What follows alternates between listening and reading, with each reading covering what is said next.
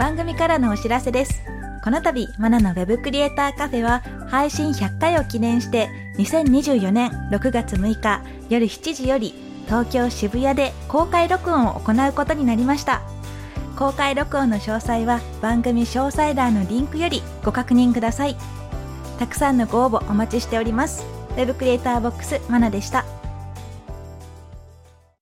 ウェブデザイナーでウェブクリエイターボックスを運営しているマナです。この番組では私やゲストの経験談をもとにウェブコンテンツ制作で役立つ知識やノウハウ、キャリアのお話をしていきます。今回のテーマはビッグテックに入るまでです。ビッグテックって日本だったら GAFA って呼ばれてたりしますね。海外ではビッグテックなんていうふうに呼ばれています。ゲストには元 Meta のエンジニア、安藤祐介さんにお越しいただきます。何気に10年以上前から仲良くさせていただいていて、最近私が React の勉強をしているのを温かく見守ってくださっています。今日は久々にお話をするので、いろんな話をしていきたいと思います。マナのウェブクリエイターカフェ。本日のゲストを紹介します。元メタのエンジニア、安藤祐介さんです。よろしくお願いします。はい、よろしくお願いします。簡単に自己紹介お願いします。はい、名前は安藤祐介と言います。ずっとあのウェブ関連のエンジニアをしていて、ざっくり、まあ、日本の会社で10年ぐらい仕事をして、その後アメリカの会社で10年ぐらい仕事をしてきてます。よろしくお願いします。はい、よろしくお願いします。なんか意外と10年以上の付き合いになりそうな感じですよね、確か。そうです。あの多分最初にお会いしたきっかけブログだった気がするんですけど、うんうんうんまあ、当時海外の記事を翻訳するブログを結構やっていて、でまあマナさんの多分やられていたブログとなんか記事の内容が近かったか被ったりとかみたいなことがきっかけで連絡を取ったような気がします。そうですね。私があのブログえもう12年ぐらい前かな。私が多分シドにいた時とかでうん。結構海外と日本のウェブ業界の話とかも書いてたりしてその辺で引っかかったんじゃないかなと思うんですけそうどですね。はい覚えてます。最初一番最初神楽坂とかでご飯を 一緒に食べて、ね。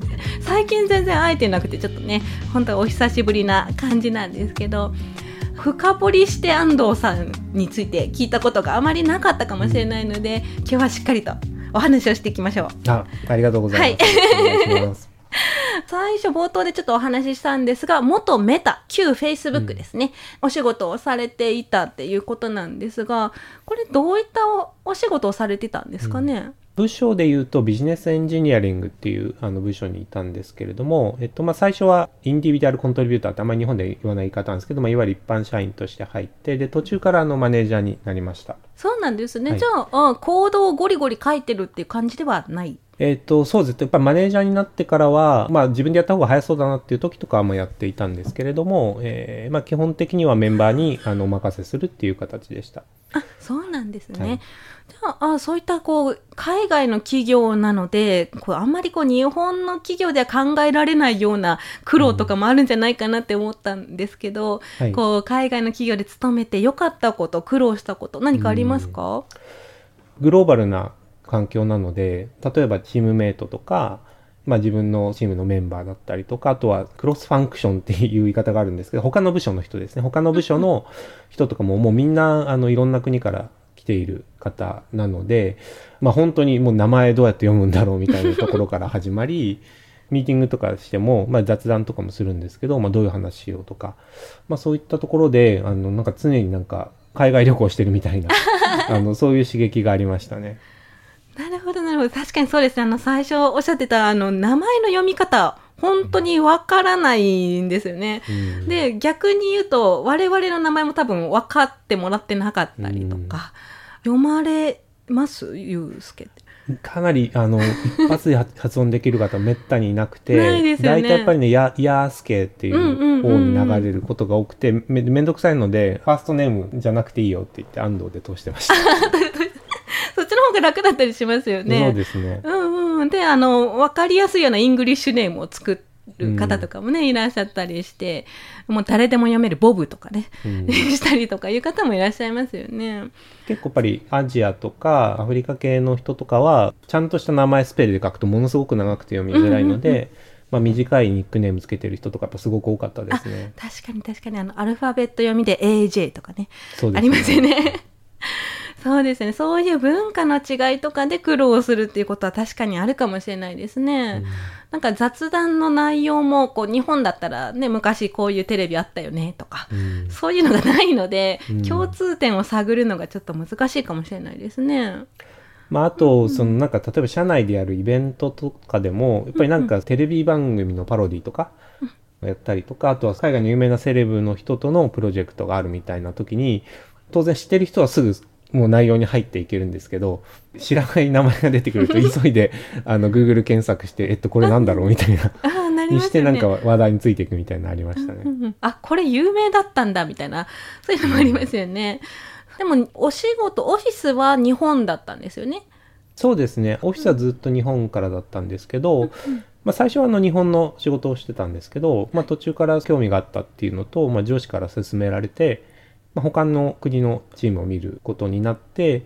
それに伴って、まあ仕事する時のパートナーとかも、あの日本のオフィスの人から、まあ海外のオフィスの人に変わってったっていう感じですね。その入社のきっかけ、メタに入社しようってなったきっかけって何かあったんですか？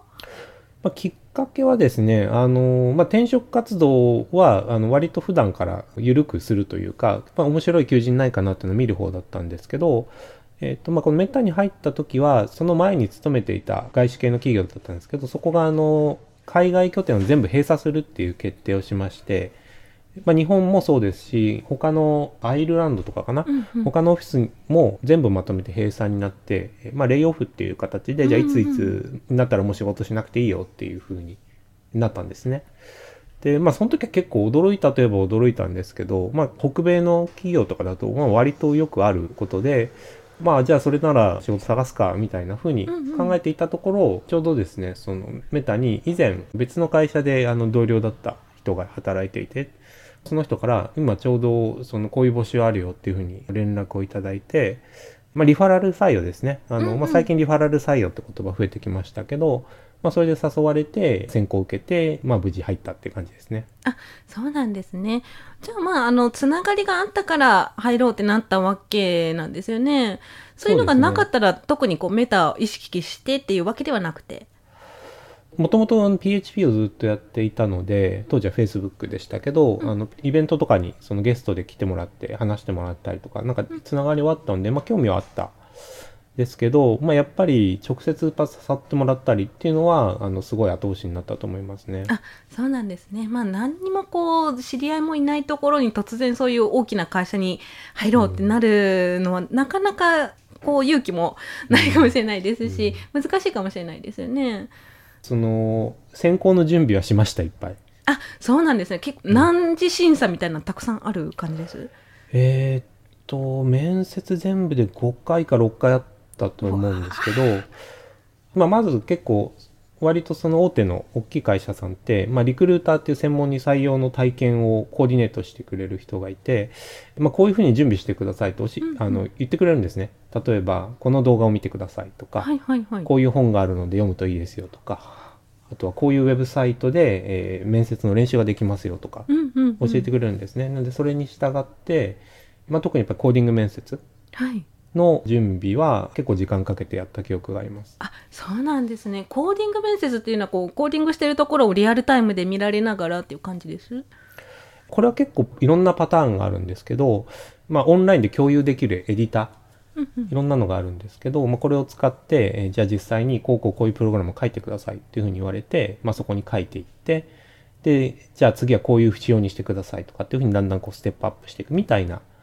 コードで書くパターンですね。あ、そうなんですはい、ね。でもう一つがあのいわゆるホワイトボード面接と呼ばれているやつなんですけど、まあその本当にコード書くってなるとなんかそのいわゆるタイポ？そのうんうんうん。打ち間違えとかスペリングとかそういう問題が出てくるんですけど、まあ、そういうのって割と選考結果にあんまり関係ないというか、うんうん。うんあの限られた時間で面接するのにかえって時間取ってしまうので、うん。まあ、そのプログラムのその流れうんそのアルゴリズムだけがちゃんとわかるように、ホワイトボードに図で書いていって、えーまあ、ディスカッションするっていう形式。でただこのホワイトボード面接は、まあ今は多分変わってきてるんですけど、その当時はやっぱりオンライン越しにうまくやる方法がなかったので、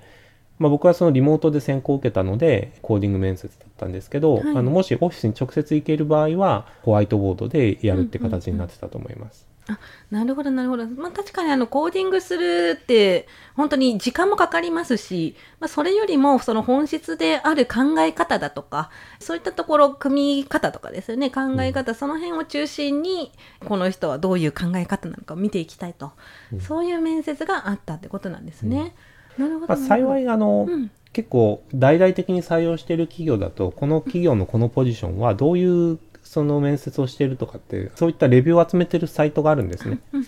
なんでそういうところを見るとじゃあ例えばこの会社を受けるんだったらホワイトボードで練習した方がいいとかこの会社であの受けるんだったら例えばシステムの設計の練習をした方がいいとかっていうのが分かるので、まあ、それに応じてあの準備することになると思いますね。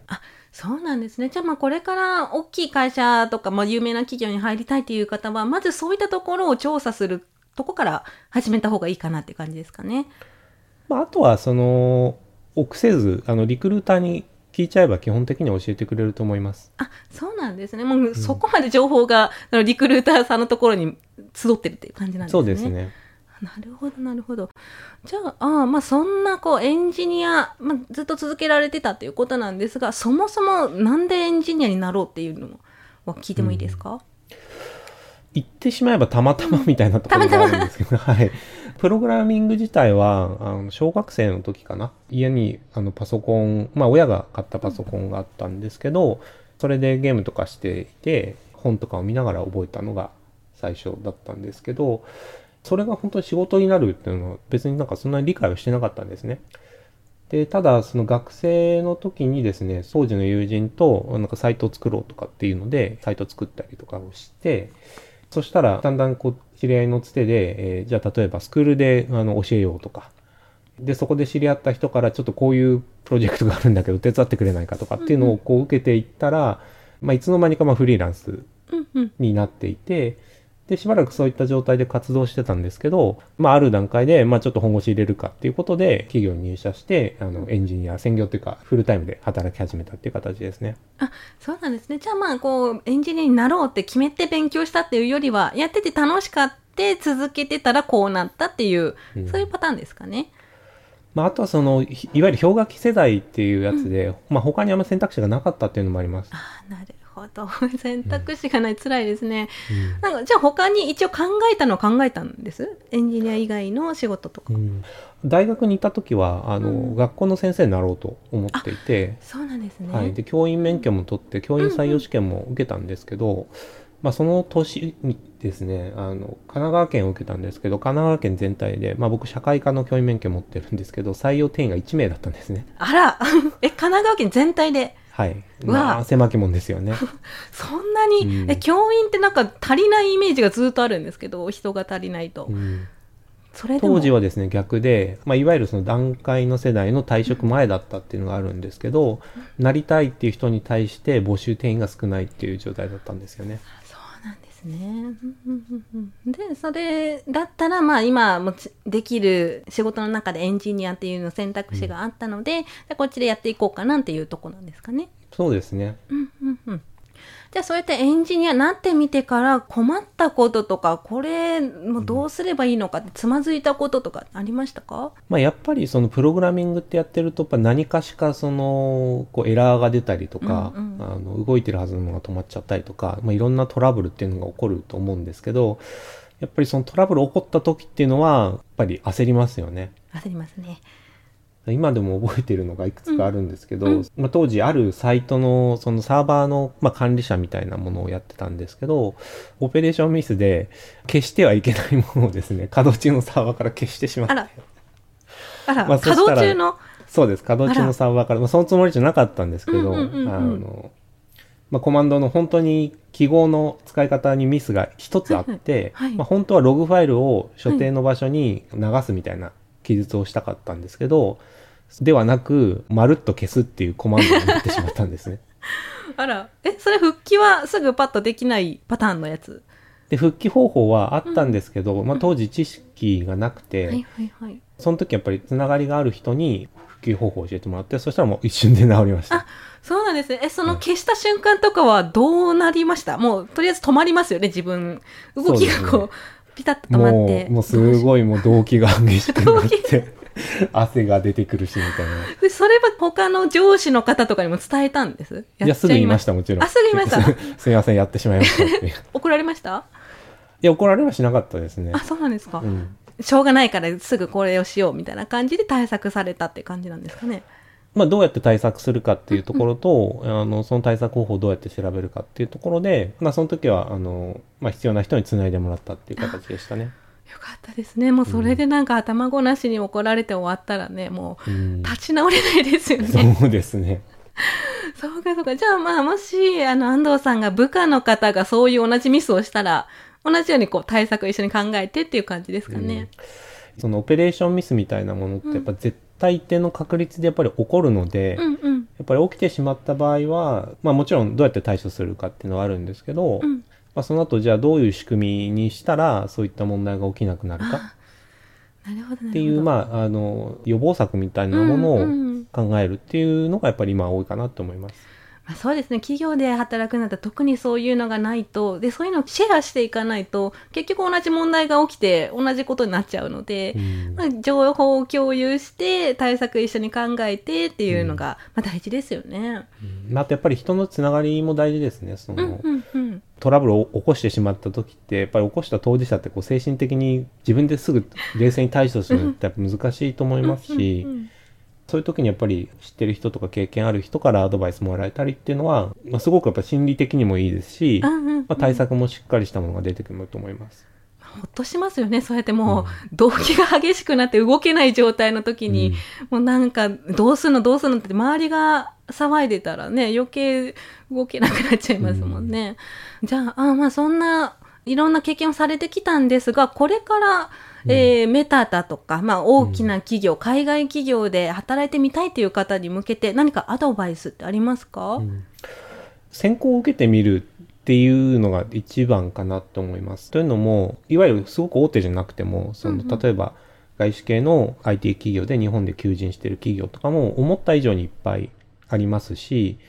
まあ、あとはそもそももう海外に渡航すること前提。うん。大手の企業ですと、その、まあ、ビザのサポートとかっていうのがあるところもあるので、うん。まあ、日本に今住んでいても、そこから例えばアメリカの企業に応募して、うん。まあ、採用されれば、あの、向こうに行って働くっていうことができるのが結構いっぱいあるので、うんうん。あの、そこを受けてみるっていうのがうん、まず一番ですかね。うんうんうん。安藤さんの場合はこう自分で受けてみるっていうよりはあのリファラル採用でこう知り合いの方からの、うん。えーつてがあったんですがそういう面も大事ですかね？